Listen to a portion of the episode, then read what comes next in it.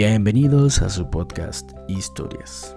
Estamos iniciando el mes de noviembre y uno de los acontecimientos que ocurrieron en este mes fue el estreno de la película de Harry Potter y la piedra filosofal en Londres, Inglaterra. Así que hemos seleccionado esta historia junto con la de su creadora J.K. Rowling para contarla el día de hoy.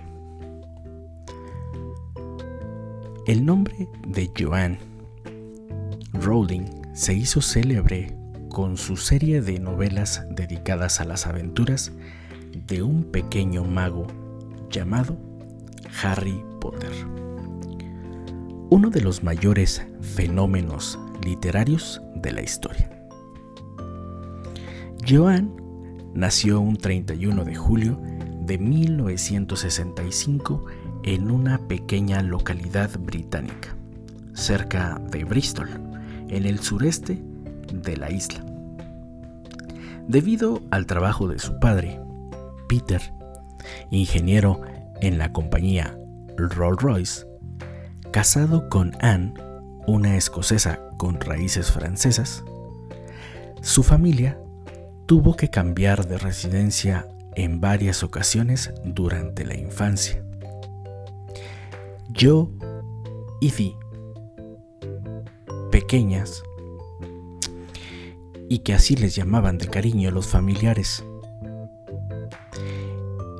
era la futura novelista y su hermana mayor, Diane.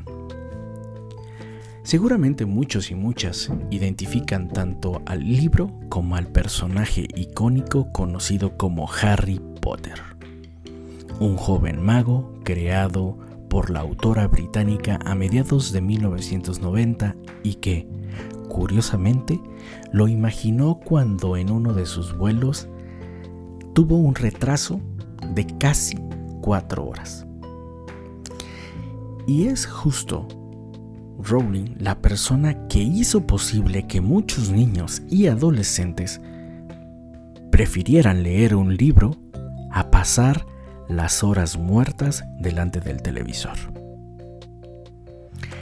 Rowling y Harry comparten la misma fecha de nacimiento. Ambos llegan al mundo real y fantástico un 31 de julio. Ella en 1965 y el pequeño Harry en 1980, según los libros. La escritora destaca que algunas de las influencias para la creación del mundo mágico del Colegio de Howards nacieron en el folclore, cultura y mitología británica.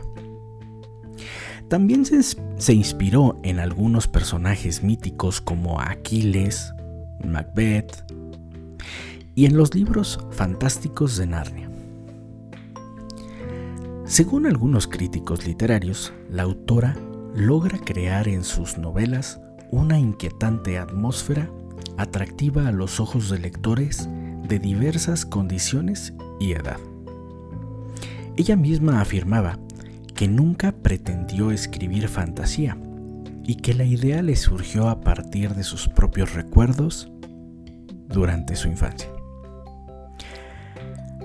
prácticamente desconocía y con problemas económicos en la primera mitad de la década de los 90, viviendo en una modesta pensión como desempleada, Joan se convirtió en una mujer rica y popular en Europa y sobre todo en Estados Unidos, donde multitudes de niños acompañados por sus padres hacían largas filas en las librerías para comprar las últimas aventuras del pequeño mago. La historia comienza en Winterborn. Las niñas hicieron amigos entre el vecindario. Uno de ellos se llamaba Ian Potter. Aficionada a adoptar nombres extraños para los protagonistas y lugares de sus novelas, Muchos años después, Rowling tomó prestado ese apellido para dar vida a su famoso personaje. Pero el feliz cambio tuvo su, contrapartida. En los problemas en una nueva escuela a las que asistieron las Rowling y que acabó por convertirse en un tormento para la mayor de las hermanas, quien recordaría durante años a su odiada profesora, Mrs. Morgan, hasta el punto de trasladarla a sus novelas y hacer que encarnara a uno de sus malévolos personajes. La pecosa, estudiosa y bastante insegura, gafotas entre comillas, como ella se describe, creció y dejó la escuela primaria de Tuchel para entrar en la de Guaidín, donde empezó a interesarse por los idiomas. Alumna aplicada Pronto destacó también por su afición a contar historias a un reducido círculo de amigos, quienes escuchaban con atención la narración de largos relatos en los tiempos del recreo. Durante su adolescencia escribió mucho, pero con la excepción de algunos divertidos cuentos. Nunca se atrevió a mostrar sus manuscritos a nadie.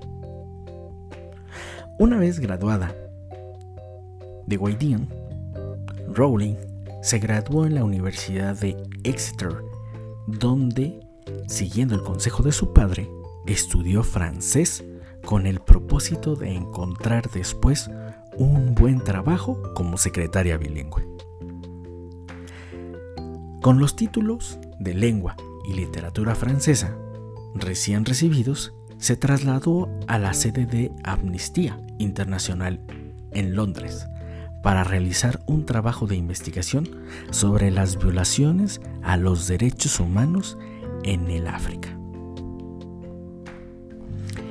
Tras un breve periodo de formación, empezó a trabajar como secretaria, pero pronto se dio cuenta de que el orden y la rutina no eran lo suyo. Varias frustrantes experiencias en diferentes empresas, unidas a la triste desaparición de su madre, quien estaba enferma de esclerosis múltiple, la llevaron a dejarlo todo a sus 26 años y abandonar el país con la firme convicción de enseñar inglés en el extranjero. Partió rumbo a Lisboa, disfrutó mucho enseñando su lengua materna a alumnos portugueses y tuvo mucho tiempo para escribir, lo que era su verdadera vocación. Ahí conoció y se enamoró de Jorge Arantes, un periodista de la televisión portuguesa con el que contrajo matrimonio en 1992 y con quien un año más tarde tuvo una hija a la que llamó Jessica. Pese al feliz acontecimiento, el matrimonio no prosperó y pronto acabó en divorcio. Madre de una niña pequeña y sola en un país extranjero, en 1996 Rowling decide regresar a Gran Bretaña y se instaló en la ciudad escocesa de Edimburgo cerca de su hermana Diane, donde llegó con la firme convicción de acabar y publicar una novela sobre un tal Harry Potter, personaje infantil con poderes mágicos, cuyas aventuras había imaginado bastante tiempo atrás durante un interminable viaje en tren entre Manchester y Londres. La tenaz profesora de francés pasó muchas tardes de su vida escribiendo para sí misma, entre comillas, en un cálido café próximo a un pequeño apartamento sin calefacción en el que malvivía con su hija. Finalmente, la infatigable novelista logró una beca del Scottish Arts Council que le permitió concluir cinco años después de empezada la que entonces era la obra de su vida, Harry Potter y la piedra filosofal, la cual comienza la historia del pequeño Harry, un huérfano que crece en la casa de sus tíos, a sus 11 años, descubre que no es un niño común y corriente, y que la magia lo persigue. Pues bien, esta ha sido la historia del día de hoy. ¿Qué te pareció? Déjanos tus comentarios en las cajas de abajo. Y para la reflexión, ¿has sentido en algún momento que no estás disfrutando de lo que haces? Recuerda que puedes enviarnos tus historias al correo historiaspod.gmail.com que con gusto les daremos voz. Hasta la próxima.